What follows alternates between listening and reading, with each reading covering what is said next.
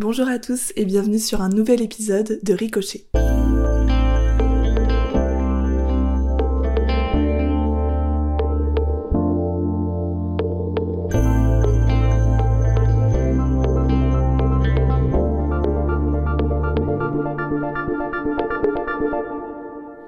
Semaine, on retrouve Mélanie. Salut Mélanie, comment tu vas Ça va et toi? Très bien, merci. Merci d'être présente euh, sur cet épisode. Je suis très contente de te recevoir. Comme à chaque épisode, je vais te demander euh, dans quel contexte familial tu as grandi, avec qui, et puis comment était l'ambiance à la maison. Alors, euh, en termes de contexte familial, il a été assez compliqué et difficile euh, de vivre dans cette famille. En fait, euh, j'ai trois sœurs, je suis la deuxième. On m'a souvent considérée comme euh, la moins que rien et euh, celle qu'on ne voulait pas forcément, qu'on n'acceptait pas au sein de la famille, qu'il fallait pas que les gens m'aiment forcément. J'ai aussi grandi euh, avec euh, mes parents qui ont été séparés assez tôt, à l'âge de 7 ans, et ma et ma génitrice, on va parler comme ça parce que je la considère pas forcément comme ma mère. Elle m'a porté, mais elle ne m'a pas apporté d'amour, elle m'a pas élevée. Ou et pour toi, le mot mère est, est, accroché à, à l'amour? Exactement. Et ça n'a pas du tout été le cas, et ni le père. Je parle souvent de géniteurs et génitrices euh, qui fabriquent des enfants, souvent hum, pour la CAF. Pour ma part, en fait, ma génitrice nous a mis au monde euh, en se disant en fait que la CAF euh, apporterait des prestations sociales beaucoup plus élevées. Et c'est pour cela d'ailleurs qu'elle n'a pas voulu que mon géniteur nous reconnaisse. Ouais, c'est ça, à la mairie.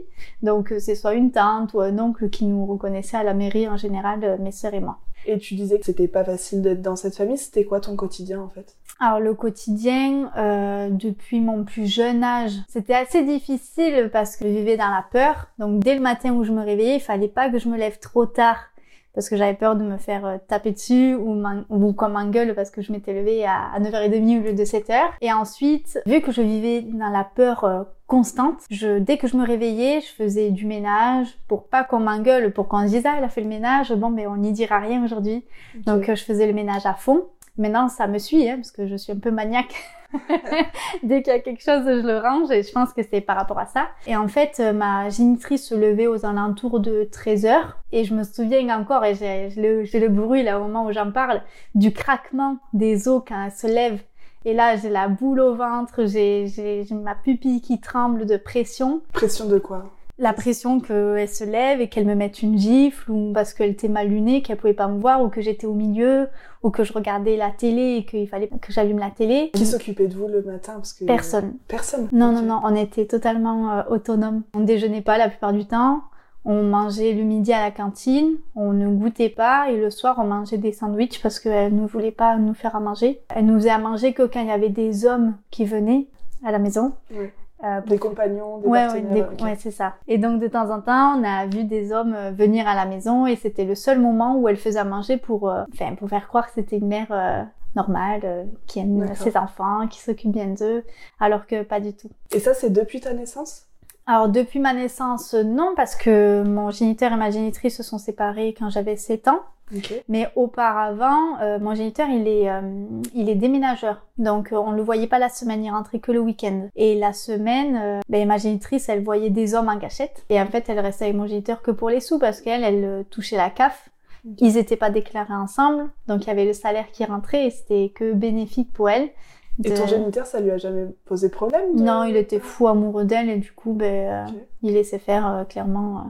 Mais il savait pourquoi. Enfin, il oui, savait oui. ce qui se manigançait entre guillemets. Oui, oui. Et en plus, il est alcoolique et violent, donc on a vu, on l'a vu tabasser ma génitrice, nous tabasser nous-mêmes aussi. Et ça, c'était le quotidien. C'était vraiment vivre dans la peur, vivre avec la sensation d'être emprisonné. J'étais vraiment pas à l'aise chez moi. Hein. Je, Du matin jusqu'au coucher et même au coucher, j'ai des souvenirs de ma génitrice qui me dit euh, Oh, mais va te coucher, euh, c'était 16 heures. Hein. On parle de ça, mais à 16 heures, mets-toi un pyjama, va te coucher, euh, sale pute, salope, je veux pas te voir. Mais pourquoi Parce qu'il y avait que toi ou Oui, il y avait que moi. Pourquoi toi? Je sais pas. Et c'est un mystère encore aujourd'hui. Je ne sais pas du tout pourquoi j'étais celle qu'on ne supportait pas. Il n'y a pas eu, enfin non pas que ça excuse euh, ce qu'elle a fait évidemment, mais il n'y a pas eu une grossesse ou un accouchement difficile pour toi qui Je ne pense pas. Après, j'ai jamais eu de rapport avec elle, donc j'ai jamais eu de discussion. Tu l'as jamais demandé? Non, jamais. Ça a été euh, vraiment une relation très, euh, on va dire même inexistante. Il n'y avait pas de relation. J'étais, je vivais juste là sous son toit et ça l'a dérangé, clairement. Et il y a des souvenirs très très marquants hein, qui ont fait que je me méfie aujourd'hui, que j'ai plus confiance envers les gens. Enfin, j'ai du mal à donner ma confiance. Par exemple, j'ai un souvenir qui vient, euh, je devais avoir 8 ans, et c'est quelque chose que pas beaucoup de monde sait. C'est quelque chose qui m'a suivi, mais qui m'a vraiment complexé aussi dans ma vie de femme. En fait, euh, j'avais 8 ans, on m'a dit d'aller faire ma chambre, et en fait, j'avais mon lit dos à la porte. Donc, je voyais pas s'il y avait quelqu'un qui rentrait dans ma chambre. J'avais terminé de ranger et je m'entraînais à faire le grand écart. Sauf que j'étais dos à la porte. Et donc j'avais le buste avancé euh, sur le lit, presque couché, et j'essayais de faire le grand écart. Et je sens un balai toucher mes fesses. Je me retourne, et euh, prise de panique, c'était ma génitrice. Et quand je la voyais, je, je faisais toujours croire que je faisais autre chose pour euh, pas attirer son regard ou, ou la fuir. T'avais peur de... Ouais, j'avais peur. J'avais peur. Je savais qu'elle pouvait bah, elle me frappait souvent. Donc euh, dès qu'elle rentrait dans ma chambre et qu'elle m'a donné un coup de balai pour savoir ce que je faisais sûrement, hein, mm. j'étais en train de faire un grand écart sur le lit, euh, j'étais pas dans une position euh, normale, on va dire ça comme ça. Et il y avait un bouchon de feutre sur mon lit. Et donc je l'ai vu et je l'ai vite pris pour faire style que je m'amusais avec. Et je m'en souviens, c'était un 31 octobre et je m'en souviens parce que justement c'était Halloween et je devais faire Halloween avec des copains de mon village aller chercher des bonbons. Et là, elle se penche à la fenêtre et elle dit à tout le monde, il y avait des gamins en bas, des adultes euh, qui étaient là avec leurs enfants. Et elle dit, oui, Mélanie ne viendra pas avec vous ce soir Halloween euh, parce qu'elle préfère se caler des bouchons dans le vagin. C'est parti, quoi. Et ça, cette réputation, euh, je l'ai eue pendant des années et des années. Ah, donc après, ça t'a mis Oui, ça m'a suivi. De... Oui, oui, de la fille à 8 ans qui se cale des bouchons. Alors que pas du tout, j'étais juste en train de faire les grands écarts. Et par peur, euh, c'est comme si je prenais une bouteille là et que je m'amuse avec pour faire ci, que je faisais autre chose. Et euh, jusqu'à qu'on me mette euh, à la porte, ben, ça m'a suivi. Elle disait ça à tous mes amis, à tout le monde que... Mais pourquoi? Ben, il fallait que les gens voient que j'étais une mauvaise fille, une mauvaise personne. Je pense que c'était une manière pour elle de se dédouaner.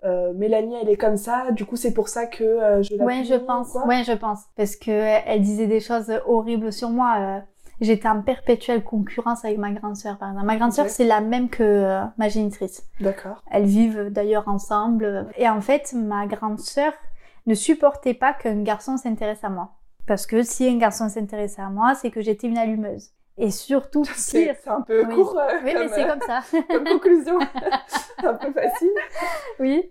Et euh, à l'âge de 12-13 ans, je commence à avoir la poitrine qui, qui pousse, qui se ouais, qui se développe. Euh, je, je, commence à devenir une mini-femme, on va dire ça comme ça. Et donc les garçons me regardent plus que ma grande sœur. Et ça, c'était impensable pour ma génitrice. Ah ouais, même pour ma génitrice. Hein. Les deux, elles étaient contre moi.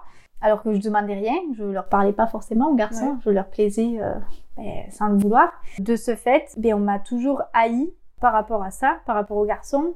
Et donc j'étais euh, l'allumeuse du quartier euh, qu'il fallait pas fréquenter. Euh. Donc même ma grande sœur s'y était mise. C'était assez difficile parce que pour moi c'était un repère. Enfin je, je, la voulais en tant que repère, mon exemple, ma grande sœur.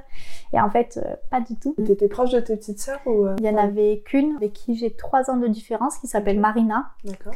Et elle, c'était vraiment mon soutien. C'était ma force, c'était elle qui me faisait tenir, qui faisait en sorte que je ne fugue pas. Euh, bon, déjà de une, parce que je savais que si on me retrouvait, on allait me tuer si je fuguais. Comme, comme mot euh, tuer. tuer. Oui, mais parce que en fait, mon géniteur qui est alcoolique, il, il détient des armes et un jour, il m'a menacé avec une arme point, euh, chargée. Donc je sais très bien que il avait juste à appuyer. Ce jour-là, en fait, j'ai fermé les yeux, j'avais 16 ans et euh, je fermais les yeux. Pour moi, c'était fini. Tu penses qu'il aurait pu le faire? Oui, oui, oui, il aurait pu le faire, mais avec l'alcool, euh, Qu'est-ce qui s'est passé pour qu'il le ben en fait, alors ce jour-là, c'était un week-end où il nous gardait, mais il nous ramenait le soir euh, pour pas qu'on dorme chez lui. Il était alcoolisé, il voulait le contact de mon premier chéri, parce que je me suis mis très jeune en couple à l'âge de 14 ans. Et vu que ma génitrice ne le supportait pas, elle avait monté la tête à mon géniteur euh, pour qu'il le fracasse, qu'il le tue, enfin voilà, qu'il le menace. Et il savait que je le voyais, et un jour il a planté le couteau sur la table en disant Je sais très bien que tu vois ton fils de pute. Et euh, donc tu vas me donner son adresse, sinon je te bute, toi et lui. Et je me souviens, il y avait des anges à la télé-réalité. Et euh, je fais style euh, de rien entendre. Je continue à regarder la télé. Il me dit, ah, mais tu m'écoutes pas, attends. Et donc, il est allé chercher un pistolet. Il a chargé et il m'a visé avec. Et il y avait ma, mes deux petites sœurs et une cousine à moi qui était venue passer la journée. Et là, ils ont commencé à crier et c'est comme s'il avait repris ses esprits. Ah il était dans un état presque de d'inconscient. Ouais, ben, ouais, ouais, je pense. Il était alcoolique, hein, il buvait tout le temps. Hein. Je l'ai pratiquement jamais vu clean. Il sent l'alcool, même à jeune, il sent l'alcool. Et euh, il a repris ses esprits et c'est comme si, euh, ben non, c'était une blague, on rigolait, euh, c'était une manière de. Et toi, t'es dans quel état à ce moment-là? J'ai un côté où je me dis non, non, non, il va pas le faire, et l'autre où je me dis non, mais c'est pas grave, c'est fini, je, je vais mourir aujourd'hui, quoi. Ah, ça te faisait même pas peur, en fait Non, non, pour moi, non. J'avais plus peur. Pour moi, j'avais tout perdu déjà le fait de pas avoir une famille, de grandir dans un environnement sain, de pas avoir d'exemple, de repères. Je me suis dit, mais comment je vais y arriver dans ma vie? Quitte à arrêter, au moins on arrête euh, jeune et c'est fini. C'est horrible hein, de dire ça, mais... Euh, mais tu le dis avec euh, beaucoup de sérénité. En plus, je trouve ça assez... C'est assez même perturbant, parce que je pense que je suis aussi encore aujourd'hui dans le déni de ce qui, de ce qui m'est arrivé. Enfin, je le réalise, mais je veux pas forcément l'affronter. Pour moi, c'est du passé j'ai avancé avec des œillères. Ma force aujourd'hui, c'est de me dire bon, euh, j'ai réussi, je suis pas devenue comme eux. C'est que je ne voulais pas être une euh, cas sociale, je voulais vraiment euh, devenir quelqu'un et faire en sorte aussi qu'on me remarque en tant que fille bien et pas comme oui avec toutes ces rumeurs qui faisaient sur toi. C'est ça. D'accord. Et euh, ce que tu vis au, au quotidien, t'en parles à quelqu'un Les autres membres de ta famille, tes grands-parents, tes oncles et tantes, ils savent mm. ce qui se passe à la maison? Alors, mes tantes, tout le monde est au courant, mais c'est comme si tout le monde avait peur de, de ma génitrice. C'est comme si elle avait un poids sur les gens. Je sais pas comment ça se fait, mais personne lui a dit en face que c'était pas bien. Elle a eu la même enfance que toi ou non. rien à voir? Rien à voir. Là, euh, mes grands-parents, eux, ils étaient euh, religieux, ils sont algériens. Ils sont arrivés en France à l'âge de 15 ans pour ma grand-mère et 30, euh, enfin c'était un mariage forcé donc euh, à l'époque. Et ils sont arrivés en France, ils ont eu les enfants et euh, ils ont juste été éduqués dans le respect, mais pas dans la violence. Il n'y a pas eu de violence au sein de la famille. Et c'est ça qui est étonnant. Je me dis mais c'est quoi qui D'où elle sort en fait, D'où elle sort, ouais, c'est ça. D'où elle sort cette violence? Après, je pense que c'est par rapport à mon géniteur qui l'a frappé. Donc autant elle se défoulait sur moi, je sais pas, euh, je sais pas parce qu'il l'a, l'a tabassé quand même. Hein. Ouais, mais ça va au-delà des, des coups. Tu disais qu'elle elle t'insultait, qu'elle te considérait tout pas, qu'il n'y avait aucun amour. Ça va au-delà de, de, de la violence. Enfin, malheureusement, on sait qu'il y a plein d'enfants qui sont touchés par ça et euh, des fois, c'est un moment où euh, ton cerveau il vrille et, mm, mm. et, comme tu dis, tu te défoules euh, sur l'enfant. Mais à côté de ça, il y a aussi des fois des moments de, de tendresse. De tendresse. Là, en fait, il y en, non, il y en, a, pas. quoi. Non, elle m'a jamais dit je t'aime. Elle me l'a jamais dit. Elle m'a appelée Mélanie que quand il y avait des hommes qui venaient et qu'il fallait que je range sa chambre, que je la nettoie à fond. sinon, c'était oh la pute ou Anna. Elle m'appelait Anna parce qu'elle trouvait que ça faisait un prénom de pute. J'ai aussi des souvenirs qui m'ont marqué, c'est le fait que je n'avais pas le droit de manger. Elle m'enfermait dans le noir. Et en fait, elle me nourrissait pas, j'avais pas le droit de manger. il fallait que j'aille me coucher tôt, je mangeais pas. Le lendemain, je déjeunais pas, je mangeais pas. Et dans le noir dans ta chambre? Oui, oui, dans le noir dans ma chambre. Et en fait, euh, c'était tellement répétitif. Et je m'en souviendrai toujours. Je, je me souviens plus de l'âge que j'ai, parce que je devais être très jeune. Et je me souviens en fait qu'elle m'avait enfermée à clé dans la chambre dans le noir et je sais pas pourquoi je me lève de mon lit, la porte est ouverte, bizarrement alors que j'ai entendu fermer à clé cette porte. Je me lève, je j'ouvre et en fait il y avait mon géniteur sur le canapé et euh, j'étais atteinte d'hallucination. Je me souviens très bien de, de m'être tournée vers la droite et d'avoir euh, vu un homme en train de chasser avec un pistolet. Je l'ai vu, hein, c'est vraiment une hallucination, mais que je me souviens très très bien des formes. Hein. Et ensuite, je me retourne vers la gauche et je vois des centaines et des centaines d'araignées marcher sur le lit de ma génitrice qui dormait avec mes sœurs. D'accord. Et je pense que mais j'étais tellement prise de panique d'être enfermée dans le noir que j'ai eu des hallucinations. Hein. Mais je m'en souviens comme si c'était hier de ces hallucinations. ça m'a vraiment marqué. Ouais, ça m'a vraiment marqué. De peur de voir toutes ces araignées, je suis retournée dans ma chambre sous la couette et je me suis réveillée le lendemain, il n'y avait plus rien. Donc euh, ouais, pour te dire qu'il y avait tellement des périodes euh, marquantes euh, dans mon quotidien que ben, j'en faisais des cauchemars ou des hallucinations ou, mhm. ou après je me mettais à voler. J'étais devenue la voleuse de la maison. Euh, parce que ben, je me nourrissais juste enfin voler c'est prendre des biscuits dans mon placard hein, Ah oui, c'était ça parce que j'avais faim Ouais. ou que ma petite sœur m'apportait des gâteaux euh, pendant que tout le monde dormait pour que je puisse manger Quand on est enfant comme ça, euh, est-ce qu'on arrive quand même à avoir l'insouciance et les rêves que qu'ont la plupart des enfants en Mm, fait mm, euh, mm. Ou est-ce que pas du tout quand on a ce quotidien-là? Non l'insouciance euh, non on l'a pas on grandit beaucoup plus vite que ce qu'on devrait et les rêves aussi moi j'en avais c'était de partir donc Oui, je pas du tout d'être astronaute, Non. superstar. non non mais c'était un rêve que tu cherchais. Oui, c'est ça. Et c'est un rêve aussi grand que de devenir une star hein, pour Bien moi. sûr, la liberté, c'est... Mais il n'y a, y a rien de mieux que la liberté d'une personne, je trouve. Et je le réalise euh, aujourd'hui en... Certes en étant seule, parce que depuis l'âge de 18 ans, euh, je suis seule, D'accord. euh, presque 18 ans. En fait, on m'a mise à la porte, euh, j'allais avoir 18 ans, j'avais 17 ans et quelques, en 2013. Je me souviendrai toujours de ce matin-là. En fait, elle savait qu'à mes 18 ans, je voulais partir. J'étais en couple. Tu lui avais dit ou, elle, Elle était au courant par mes sœurs, elle savait. Et le matin, euh, elle me dit droit dans les yeux, euh, elle me dit écoute, euh, je sais que tu veux te barrer, tu partiras pas de, chez moi tant que je l'aurais pas décidé. Au début, elle dit ça. Dix minutes après, elle me dit non non non, mais en fait, si si tu as porte cassée, elle me dit parce que j'ai trois filles, pas quatre. Elle me dit toi, toi en vrai, t'es rien. Elle me dit tu n'es qu'une chienne. Et elle me dit si je pouvais, je te donnerais une corde et tu pourrais te pendre devant moi que je te cracherais à la gueule. C'était tellement violent. ouais, c'est assez violent. En fait, dans ma tête, j'ai juste réalisé qu'elle m'avait dit OK, je peux me casser. C'est tout. Ah oui, le reste, Les restes, ça me touchait plus parce que je savais qu'elle ne m'aimait plus. temps. Oui, c'est Ouais. ça. Et je savais qu'elle ne m'aimait pas, donc euh, pour moi, euh, c'était fini. Je savais qu'il y aura, qu'il y aurait jamais eu de l'amour ou la reconnaissance d'une mère envers T'avais aucun espoir qu'un jour vous ayez une relation Non, c'était fini. De, quand, quand on commence depuis l'âge de 5 ans ou 6 ans ou même moins, Ouais. Et quand on arrive à 18 ans et qu'on te dit ben, tu peux te casser, t'es rien, ok, je suis rien, mais euh, je peux me casser trop bien quoi. Ouais, C'est vraiment ça qui était important Mm, pour mm. toi, de pouvoir partir. C'est ça. Et c'est une femme, alors ça aussi, mais je pense qu'elle a vraiment un trouble psychologique. Parce qu'elle me dit oui, tu peux te casser, t'es rien, euh, tu te suicides, enfin voilà, des mots assez forts. Et le soir même, elle commence à pleurer en disant qu'elle ne comprend pas pourquoi je veux partir pour un coup de quéquette. En Parce que j'étais.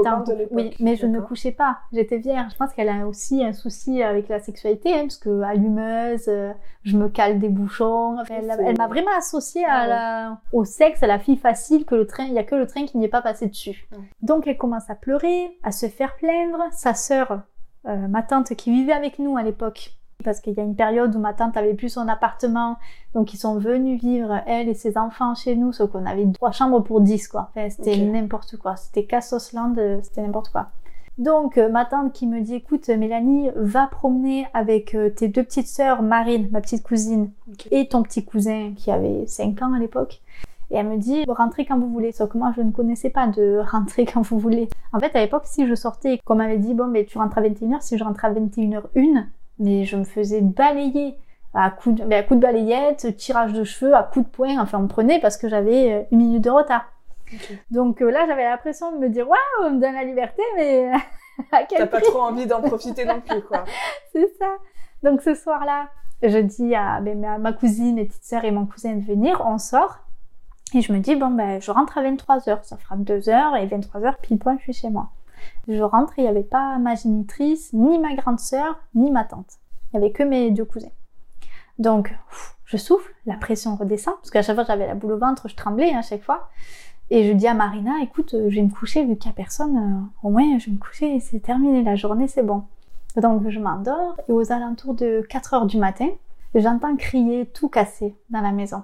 Et euh, je dis à Marina, Marina, vas-y s'il te plaît, parce que moi si j'y vais, je vais me faire tuer. Parce que autant c'est à cause de moi que ça crie partout. Et euh, elle y va, et en fait ma génitrice, euh, elle avait pris la boîte d'Exomil, euh, c'est un antidépresseur. Et elle en prenait habituellement un plus un quart. Et ce soir-là, elle a pris la boîte entière en faisant croire que c'était de ma faute. Qu'elle ben, qu'elle comprenait pas pourquoi je voulais partir. Vu que c'est une femme qui aime bien se faire plaindre et me faire passer pour la méchante. Mm. Elle a pris la boîte entière, donc elle était complètement shootée, en faisant croire que c'était de ma faute. Sauf qu'elle aurait pu mourir, hein. Bien sûr. Euh, Ah bah oui, à cette dose-là, c'est archi ah oui, dangereux. oui, c'est très très dangereux. Donc, sa sœur, Malika, elle voit euh, ben, sa sœur comme ça dans cet état-là. Elle vient me chercher. Il y avait un lit superposé. Hein. Normalement, il y a une échelle et ben, j'ai pas pu descendre par l'échelle. On m'a préparé mes cheveux, on m'a fait descendre euh, du lit superposé. Hein. Et ce soir-là, enfin cette nuit-là, elle me dit ouais regarde ce que tu fais à ta mère, euh, t'as pas honte pour ton fils depuis de Samuel, on va venir, on va tous vous buter. Et, et elle me met une gifle. Et là, mon cousin qui m'en remet une, connasse, tout le monde m'insulte. Et donc personne ne cherche à avoir ta version, à non, comprendre. personne, euh, personne. Parce que Akela, c'est le Messie. Tout le monde la croit, tout le monde lui dit Amen. Je ne, je ne saurais jamais pourquoi. Je sais pas Parce que tout pourquoi. le monde a peur, quoi. Ouais, je pense que tout le monde a peur d'elle. Mais euh, en soi, elle est pas si impressionnante que ça. Mm. Elle est impressionnante parce que euh, elle a tendance à ramener tous les cousins à fracasser quelqu'un ou à mon géniteur. Parce qu'il est alcoolique, il y va comme un petit toutou pour euh, flinguer des gens, quoi. Je pense que c'est parce que il- les gens savent que elle a du monde derrière elle et du coup, ben, euh, personne ose lui dire quoi que ce soit. Et ma tante, elle me dit demain, tu prends tes affaires et tu te casses. On te veut plus ici. Je prépare ma valise. euh, J'avais une valise d'internat de la semaine et ma valise de coiffure de matos. Et euh, elle me dit, ah ben non, non. Elle me dit finalement, mais on va pas attendre demain. Elle me dit, tu te casses maintenant. C'était en pleine nuit. Il devait y être euh, 5 heures du matin en attendant que l'embrouille euh, se Elle fasse. met à la porte en Elle me met, ouais, en pyjama, avec ma valise d'internat et ma valise de coiffure. J'ai même pas eu le temps de dire au revoir à mes sœurs. Elle me prend par mes cheveux, elle ouvre la porte, elle me dit, tu dégages.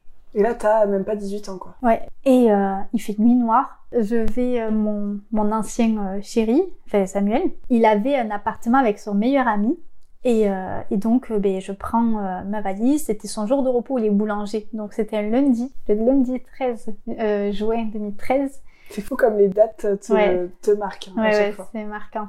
Et donc, je vais chez lui, je sonne, il est 5h30, donc je marche une demi-heure dans le noir complet. Enfin, j'avais mon téléphone, il faisait que sonner parce qu'elle a appelé mon géniteur entre-temps pour qu'il vienne me fracasser, sauf qu'on m'avait mise dehors, donc il me cherchait partout. Donc là, le- la pression, il fallait vite que j'arrive dans un lieu sûr. J'arrive chez Samuel, je le réveille, il me dit, écoute, il me pète ma puce.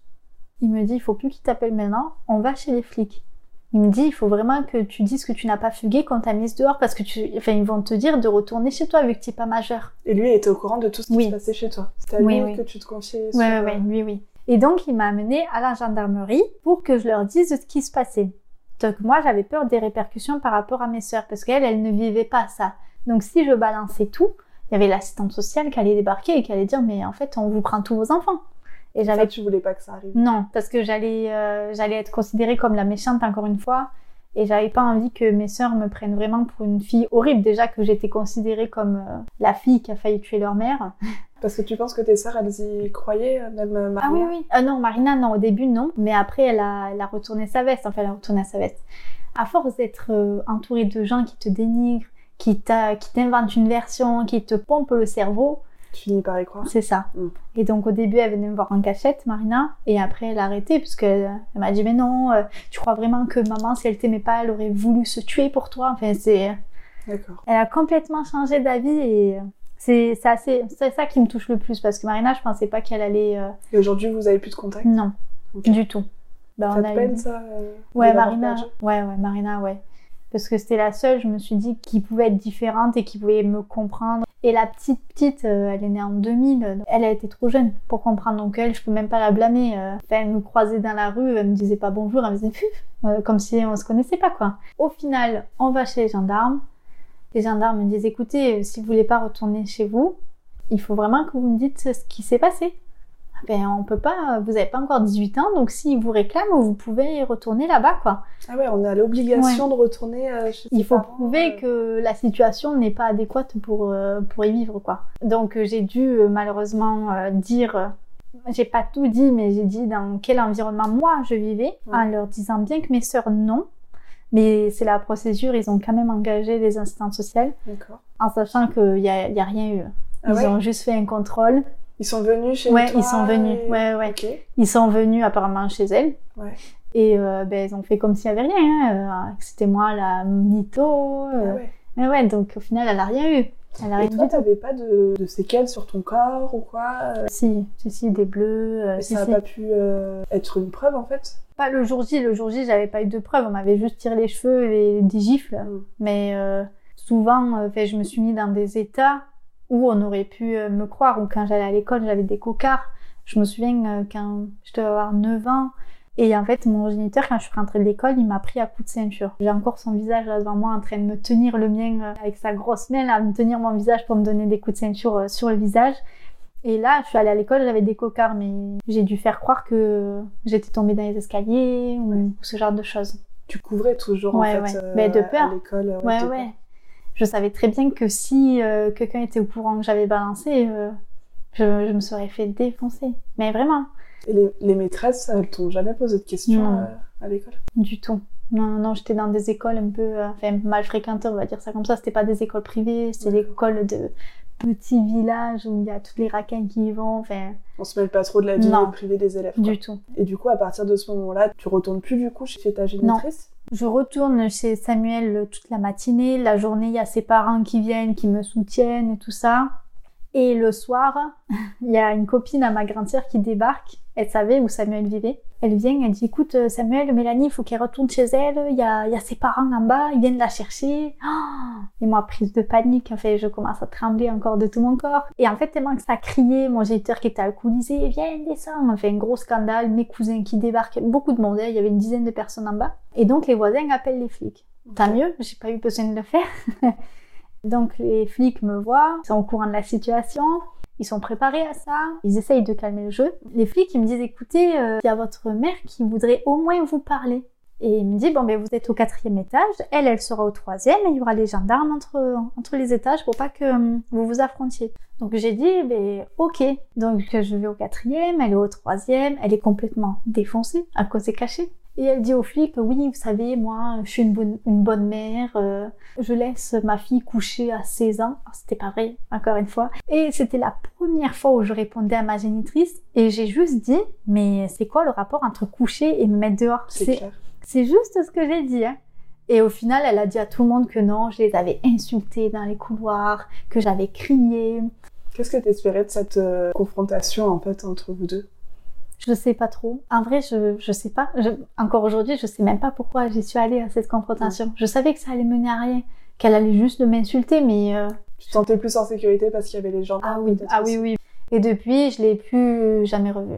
Mon géniteur, je l'ai revu euh, quelques fois parce qu'il voulait fracasser euh, Samuel, comme ça. Donc ils se sont bagarrés tous les deux, carrément. Et après, euh, je l'ai vu l'année dernière parce qu'il savait que je déménageais. Alors il savait où j'habitais, il avait mon numéro de téléphone. Et un jour, je reçois un appel euh, ben, de mon géniteur. Et du coup, maintenant, je l'ai enregistré, son numéro, au cas où. En fait, je répondais pas. Et si je réponds pas de plusieurs semaines ou de plusieurs mois, il va me laisser des messages menaçants. Du genre. Je vais venir, euh, je vais te planter un tournevis dans les yeux, je sais que tu es marié, je vais, te je vais te trouver, il sait que j'habite à Paris maintenant.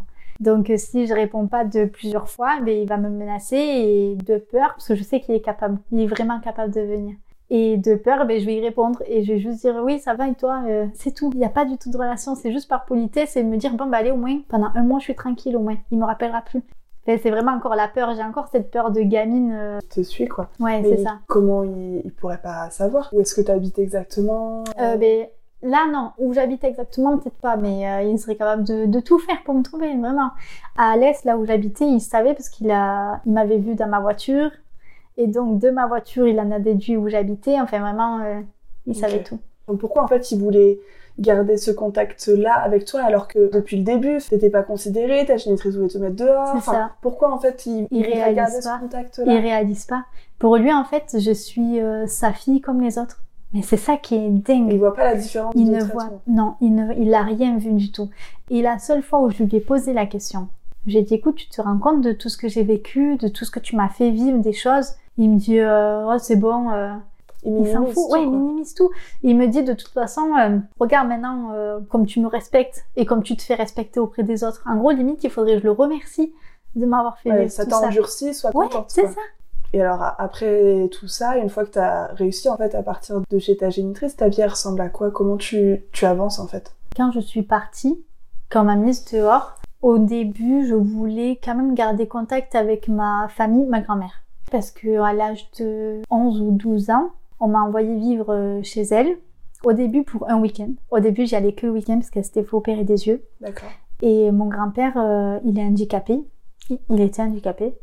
Impossible. Enfin, il y avait une infirmière qui venait prendre soin de lui, tout ça.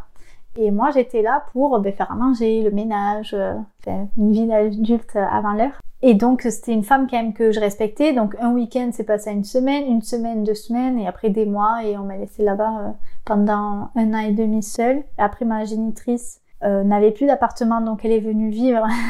et t'avais pas le droit de revenir chez ta génitrice pendant ça non, non, non, non, elle me voulait pas. De toute façon, euh, elle me dit non, prends soin de ta grand-mère. Des fois, pendant deux mois et demi, je voyais pas du tout ma génitrice et, et, et mes soeurs, ouais. D'accord. Pas du tout. Mais ça, le, ça leur manquait pas, hein. ils s'en foutaient, hein, clairement, à part Marina. Mais, euh. ouais. Donc je m'occupais d'elle jusqu'au jour où elle a débarqué, ma génitrice, chez elle. Et là, l'enfer a recommencé. C'est des coups, mais devant ma grand-mère. Et ma grand-mère, elle avait peur de tout ça. Enfin, elle voyait pas. elle entendait que mes cris, de peur de se retrouver seule, parce que le fait qu'on y soit, elle avait de la compagnie. Entre-temps, mon grand-père est, décédé, donc elle s'est retrouvée seule et, et elle voulait pas que ma génitrice parte et nous avec. Mm. Et vous en parliez pas une fois que vous étiez que toutes les deux? Si, si, si. Elle me disait, euh, elle était, ta mère est horrible. Et même quand mes tantes venaient, elle disait, oui, euh, je l'ai vue, elle a attrapé les cheveux à sa fille. Elle racontait ce qui se passait à ses autres enfants ouais, tu connais Akela, euh, enfin, ce genre de choses, quoi. C'est ça. Même si elle, elle affrontait pas sa fille, au moins quand elle était pas là, elle, avait vraiment conscience de ce qui se mm, passait. Mm, mm. Et en fait, quand on m'a mise dehors, au début, je voulais garder contact avec elle jusqu'au jour où j'ai appris que ma génitrice y allait. Et j'avais peur, en fait, de débarquer et qu'elle soit là.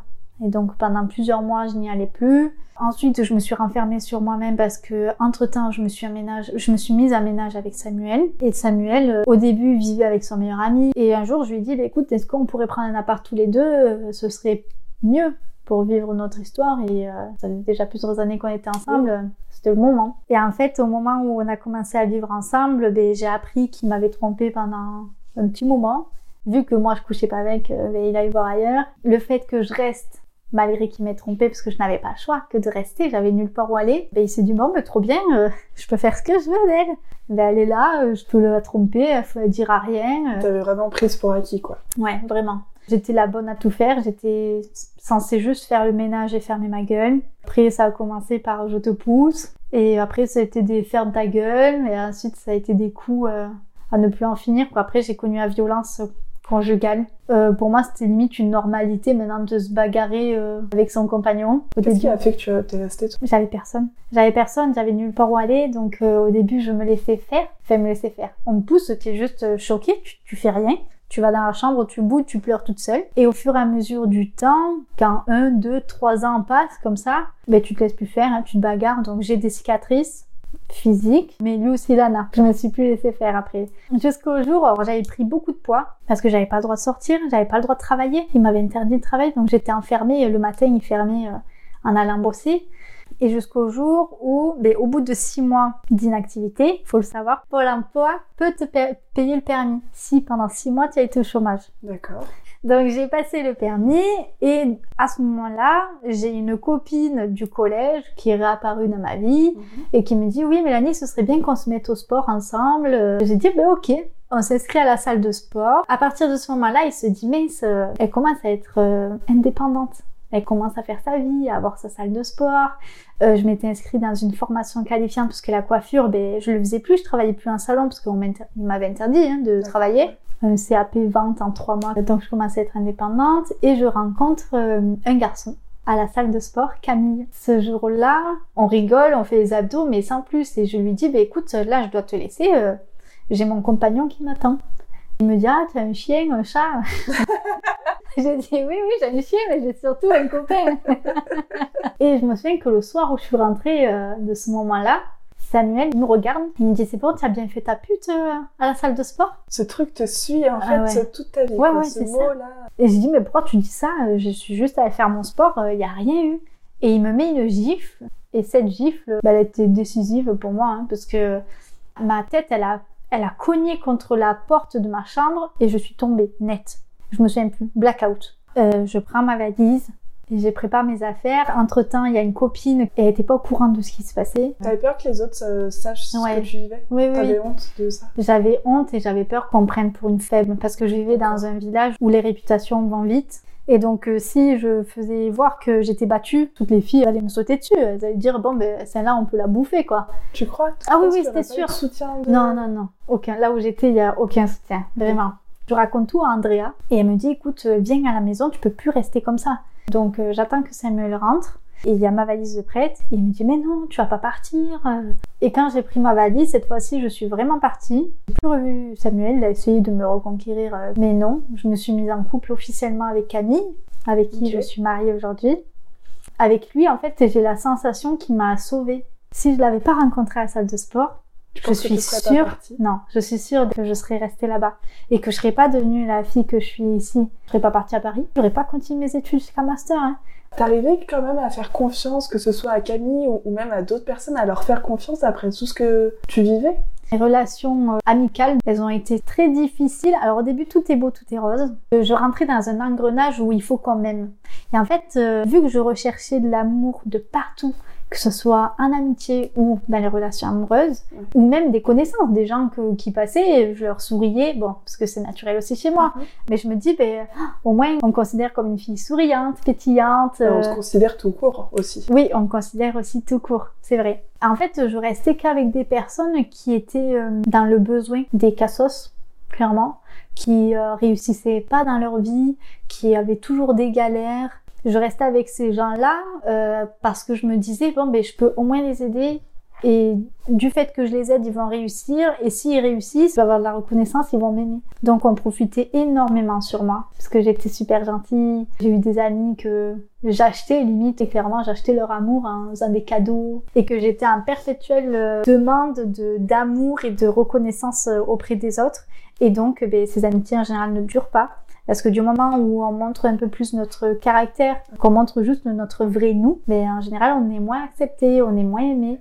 En fait, j'ai l'impression des fois, mais d'avoir une double personnalité. En fait, je vais avoir le côté où je vais faire confiance à tout le monde parce que j'y crois, une amoureuse de l'amour. Je sais qu'il y a des gens qu'on peut aimer, qui peuvent nous aimer sans faire semblant. Et il y a l'autre côté où je vais te rentrer dedans au moindre truc que tu vas me faire. Tu vas me regarder de travers, je vais vriller. Le côté où super naïve, qui pourrait me faire avoir par n'importe qui parce que je leur donnerais la confiance comme si c'était rien. Encore aujourd'hui Encore aujourd'hui, ouais. Je, je pense que c'est parce que j'ai envie. J'ai envie que ça existe. J'ai envie que. envie de connaître ça. Ouais, j'ai envie de connaître ça. Quelque chose de sincère, de, de simple euh, et de sain, quoi. Exactement. Et il y a l'autre côté où je me dis, ben non, en fait, la vie, c'est une chienne. T'as pas fait de cadeau, les gens, c'est tous des cons alors que pas forcément non plus. Tu vois, je suis dans les deux extrêmes. J'ai pas le juste milieu, mais parce qu'on m'a, on m'a pas appris à avoir le juste milieu. On m'a pas appris à aimer raisonnablement, à faire confiance raisonnablement. On m'a pas appris tout ça. Il faut que tu l'apprennes par toi-même, en fait. C'est ça. À, le trouver ce juste milieu. Exactement. Et je l'apprends aujourd'hui avec euh, Camille, qui lui m'apporte euh, la sérénité, qui arrive à m'apaiser parce qu'il est au courant euh, de pas mal de choses dans ma vie. Et je connais l'amour avec lui, même si je suis dure des fois. Mais je pense pas qu'au fond, je sois une fille euh, méchante, mauvaise ah ou quoi. Ah, J'espère pas. C'est vraiment deux choses différentes. Il y a des gens qui sont foncièrement méchants et aussi des gens qui sont durs, qui ont leur caractère, mais bah, pour se protéger aussi. C'est ça. Mais, mais sans être euh, méchant en fait. Je pense que beaucoup de gens euh, connaissent des fois des moments où on, on s'énerve, puis on regrette nos paroles. Et je pense que si on... Enfin, il y a, toujours une, une, limite, mais juste après avoir dit quelque chose de méchant, on se dit merde, j'aurais pas dû dire ça, on s'excuse, on reconnaît que ce qu'on a fait n'était pas bien. On est conscient en fait, et des fois malheureusement, bah, nos paroles dépassent notre pensée et, c'est un coup d'énervement. Alors que quelqu'un qui est vraiment méchant ne va pas s'excuser, va avoir conscience de toute cette méchanceté et sera ok avec tout ça aussi quoi. Tu as relevé le mot conscience et je pense que c'est ça qu'elle n'a pas ma génitrice. Elle n'a pas conscience qu'elle est mauvaise et que ça peut faire du mal aux, aux gens. Je pense que de nature elle est comme ça et que pour elle c'est c'est normal. C'est normal. Et c'est une femme qui m'a vraiment euh, traumatisée quoi. Enfin le rapport euh, que j'ai aujourd'hui en tant que femme, que ce soit au niveau de mon corps, le fait d'être euh, toujours dénigrée, c'est assez difficile aujourd'hui pour moi. C'est pour ça aujourd'hui que je fais énormément de sport aussi parce que j'ai besoin de me dire ah ben non Mélanie, tu es pas comme on te disait, mm. tu es pas aussi moche que ça. Et même, il y a des choses, je vais dire euh, aussi quelque chose que, qui risque de choquer. Je veux aider les gens et je sais que ça, ça peut toucher aussi pas mal de gens. J'ai un souvenir euh, très lointain. J'étais en primaire et il y avait mon cousin qui venait me chercher à l'école et il s'amusait à, à m'apprendre à, à, embrasser ou à à enlever mon pantalon et à mettre qu'un culotte. Il avait quel âge Il était pas majeur, mais euh, presque. Et euh, donc je veux alerter les gens par rapport à ça, les personnes qui souffrent et qui ne veulent pas en parler. Moi j'en parle, j'ai 28 ans aujourd'hui. Donc c'est tard, mais c'est des choses euh, pas normales qui, qui se sont passées pendant plusieurs années. Donc ce sont des choses aussi par rapport au corps qui m'ont affectée. Je réalisais pas en fait que c'était aussi grave. Pour moi c'était un jeu. Et en fait, c'était pas du tout un jeu. Mais justement, malheureusement, il y a plein d'agressions comme ça sexuelles en fait, qui ne sont pas forcément qualifiées de ça parce que ah bah oui, mais elle a pas dit non, ah mais c'était un jeu. Mais non, en fait, parce qu'une enfant de 6 ans, c'est pas ce que c'est d'être touchée, d'être mise dans des positions bah, sexuelles en fait. C'est ça. C'est bien plus vieux et on n'apprend pas ça à une gamine de 6 ans quoi. C'est ça. Donc en fait, depuis petite, t'as un rapport au corps compliqué. Très compliqué. Ça t'a mis des barrières pour avoir confiance en toi, même pour avoir des rapports sexuels. Ouais, c'est ça. Camille me met vraiment en confiance euh, par rapport à ça. Mais des fois, euh, si je le fais pas, euh, je parle pas de de régularité, mais si je le fais pas de un mois ou deux, ça me manquera pas. J'aurai pas ce besoin par contre. Je le fais parce que c'est bien, avec Camille, ça l'affecte un peu parce qu'ils comprennent pas forcément pourquoi. Hein. Déjà, je suis fatiguée. Mm. Oh non, on a trop fait de sport. Toutes des excuses. Pourquoi des fois, pour pas de raconter? La honte, je pense. C'est le regard de mon chéri, de mon mari aujourd'hui, et je me dis, euh, s'il est au courant que mes cousins m'a touché, euh, je sais pas comment il va me regarder, et j'ai peur. T'as peur que ça change son regard envers toi? Hmm. Alors que tu es pour rien dans, cette, je sais, je sais, je sais. Là, j'en parle parce que je sais qu'il y en a qui en ont besoin d'entendre ça et qu'on peut s'en sortir. Mais dans le cercle vraiment intime, j'ai peur. On m'a tellement blâmé en disant je suis une allumeuse, une chienne, une pute. J'ai peur de ça, de revivre les remarques que, ma génitrice me faisait. Il faut un moment où ça se décoincera, je pense, avec le temps. Ça a été quoi tes motivations ou est-ce que tu as fait quelque chose pour euh, bah, justement avancer dans ta vie? La première étape, je t'avoue que c'est là, la discussion que j'ai avec toi. D'accord. Et d'en parler en public parce que je sais que ça va être diffusé et je veux porter un message à toutes ces personnes qui peuvent souffrir vraiment. En fait, j'ai avancé en, en mettant des œillères en me disant écoute, euh, il faut que tu avances dans tous les cas. C'est comme si je réalisais pas vraiment ce qui m'arrivait. C'est comme si tout était lunaire. Tu vois, comme si on était dans un espace-temps. Comme si c'était pas ton histoire. Ouais, c'était ça. En fait, que comme si quand tu regardes un film de tout ce qui se passe, ça te touche, mais tu te sens pas concerné. Et bien là, ma vie c'est ça. Je souffre, j'encaisse, j'encaisse, je laisse passer et j'avance. Et en fait, euh, c'est quand j'en parle avec toi que je réalise que c'est pas normal hein, de tout ce que j'ai vécu et que je l'ai vraiment vécu. C'est comme si c'était jamais arrivé, quoi. C'est dingue. Et que je me dis, bon, ben demain, euh, ben, il faut que je passe un diplôme pour comme ça je réussis dans ma vie. Euh. Mais c'est après les cauchemars qui me rattrapent, bien évidemment, en me disant, bon, tu as bien vécu tout ça. Mais justement, le fait que je l'évacue pas ou que je réalise pas tout au long de la journée ou tout au long de ma vie, eh bien je, je suis renfermée avec ces cauchemars-là qui, eux, me les rappellent en fait.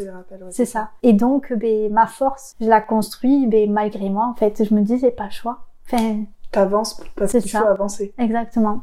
Mais au contraire, tu vois, même si tu vois, tu dis que tu passes les diplômes parce qu'il faut réussir et tout, mais en fait non, ça va quand même au-delà de ça parce que justement, tu te dis, ok, j'ai vécu ça, mais moi je veux pas ça. Donc je m'éloigne de tout ça et mhm. donc t'es pas dans la drogue, dans l'alcool. Tu veux réussir contrairement euh, à tes géniteurs. Et mm, mm, donc, mm. en fait, tu as quand même conscience de. Mais je me le dis De ce que tu ne veux pas, en tout cas. Oui, c'est ça. Mais c'est inconscient. Je me dis pas, euh, oh, j'ai pas envie de leur ressembler, donc euh, je vais passer ce diplôme. Je le fais de manière automatique. Donc, j'ai vraiment une force surnaturelle à moi. Parce qu'au fond, toi, tu sais que. Je pense que c'est au fond de moi. Tu sais l'objectif que tu dois atteindre. Ouais, c'est ça. Mais d'un côté, encore heureux que ce soit pas non plus ton moteur. Que tu vives quand même ta propre vie par mm. rapport à ce que tu veux. Exactement. Et pas euh, tout en fonction d'eux et pour ne pas leur ressembler, tu vois. Mais en tout cas, je te remercie pour euh, ta confiance, de t'être livrée autant, à 100% en fait. C'est vraiment, mm. ça, me, ça me touche beaucoup. Merci, Mélanie, euh, beaucoup pour cet épisode.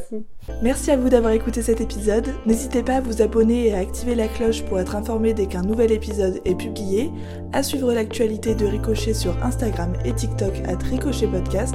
Et on se retrouve dans deux lundis pour un nouvel épisode de Ricochet. D'ici là, prenez soin de vous.